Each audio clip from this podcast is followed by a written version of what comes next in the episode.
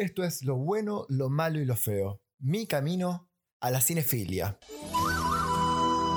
Pero pará, pará, pará. No te vayas, en serio. Creo que te puedo ayudar a encontrar la película que te voy a recomendar.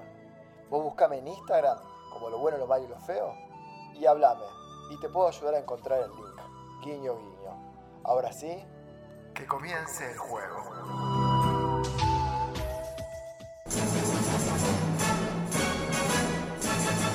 Bienvenidos y bienvenidas una vez más a esto que es lo bueno, lo malo y lo feo. Muchas gracias por estar acá en el capítulo número 5 Hoy traigo otra vez una comedia y una comedia negra. Para mi sorpresa no me había dado cuenta que había hecho esta selección, pero de verdad también recomiendo muchísimo esta película. Quizás es un poco más oscura que las otras comedias que he planteado, y si bien todas se llamaron comedias negras, esta debe ser la más negra de todas. El Manzano de Adam se llama, es del 2005, o yo también la he encontrado como Las Manzanas de Adam, es una película danesa y es, como decía, del género comedia negra y drama. La película está dirigida y escrita por Andrés Thomas Jensen y protagonizada por Matt Dimitrik, perdón, este nombre, Dietman Mikkelsen, de danés seguro. Es un gran actor, protagonista de otras grandes películas. Eh, seguramente lo conocemos, esta película es vieja, acá no era tan conocido. Él es el protagonista de la película La Casa de Hunt, que es muy buena.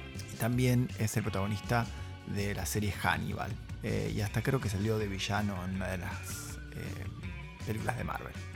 La película trata de un líder de una pandilla neonazi que obtiene la libertad condicional de la prisión para participar en un programa de rehabilitación y es enviado a una iglesia donde se une a un ladrón y a un cleptómano. La comunidad está encabezada por el sacerdote Iván, que cree firmemente y ciegamente en la bondad del hombre. Esto es importante y aparentemente ignora la conducta indebida y las agresiones de sus acusados. ¿Ok? Esto es un poco el resumen de la sinopsis. O sea, en la película pone como protagonistas a un neonazi y de antagonista a un párroco. La actuación de los dos protagonistas es muy buena, es muy danesa, muy dura, quiero decir. Eh, creo que debe ser así la sociedad. Y a veces el humor se pone un poco rígido como, duro, como que no están queriendo hacer reír, no es una comedia para matarse la risa, sino que lo que provoca la risa a veces es lo incómodo. Sobre todo funciona también por lo absurdo, ya que la, situación de un neonazi contra un párroco en un mismo lugar a veces se nos vuelve un poco dura o, incómoda de ver y a veces eh, la mirada está invertida. Por momentos sentimos más empatías por el condenado, por el neonazi, que por el pastor. Es una película donde se escoge como lo mal para combatir, eh, para hacer el bien. Entonces, en ese, en ese camino está un poco raro. Es como, eh, ¿qué pensás acerca de cómo conseguir el bien si a través del mal? Es una comedia muy sobria por momentos, como decía, y está muy controversial, obviamente.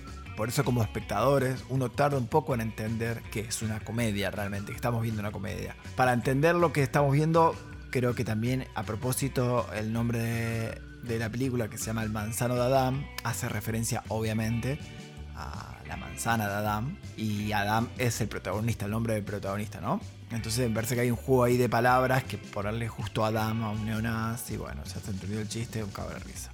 En el mismo póster a veces se puede ver como se ve cuervos negros y también en la película aparece y también la idea del cuervo negro y el diablo o todo lo malo que puede estar está resuelto ahí como algo muy simple, como algo muy, muy realista, muy cómico, muy, muy sencillo. La película nos muestra una discusión entre la lógica y la fe por momentos, que los que no creemos en Dios, como yo, a veces utilizamos estas herramientas para discutir con los creyentes. Digo, a veces nos paramos a veces a tratar de buscarle la lógica a la creencia. Y estos argumentos, obviamente, acá en la película están como muy, muy bien sostenidos. Y, el problema es que los dice un neonazi, entonces a veces uno queda como en falta.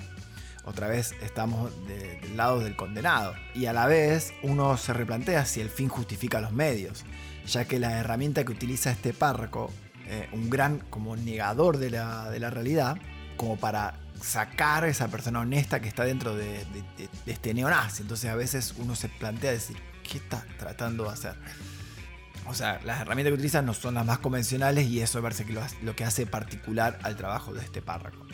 De verdad es una película divertida, divertida, por lo menos no para estallarse la risa, sino para poder sentarse a ver algo absurdo y poco convencional, arriesgado, y que de verdad nos, nos pone en lugar de decir, no puedo creer que se haya animado, una película se haya animado a tanto, a, a- a hacer escenas que nos obliga a ver.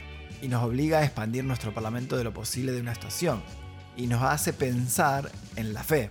Y no hablo de la fe divina, a- por, arriba de todo, sino por eh, la fe humana de proponerse algo y no parar hasta conseguirlo. Por más que por momentos duela ese proceso. Y a veces a mí estas películas me, llaman mucho la atención porque son pe- películas muy pequeñas, de, bajo presupuesto, muy simples de alguna manera, la idea.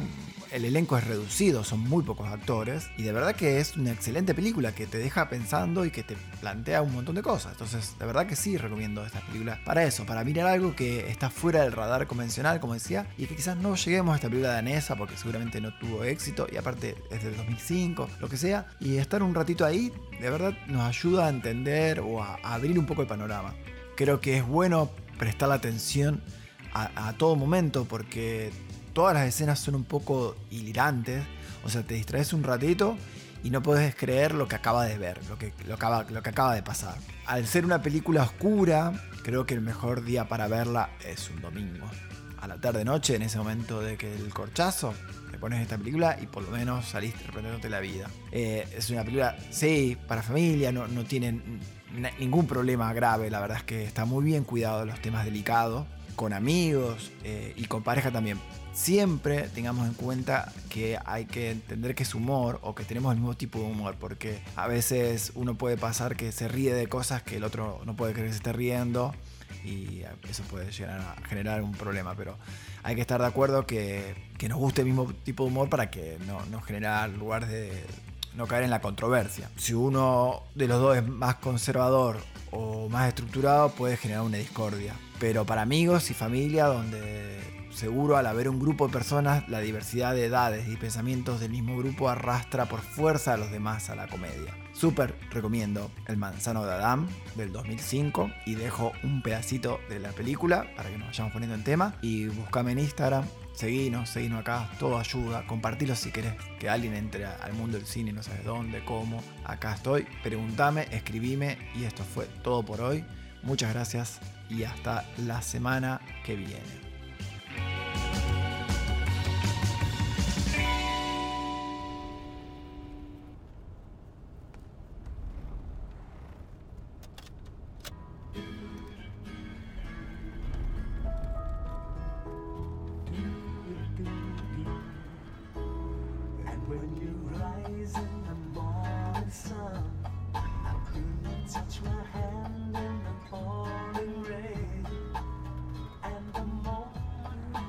Wonderful.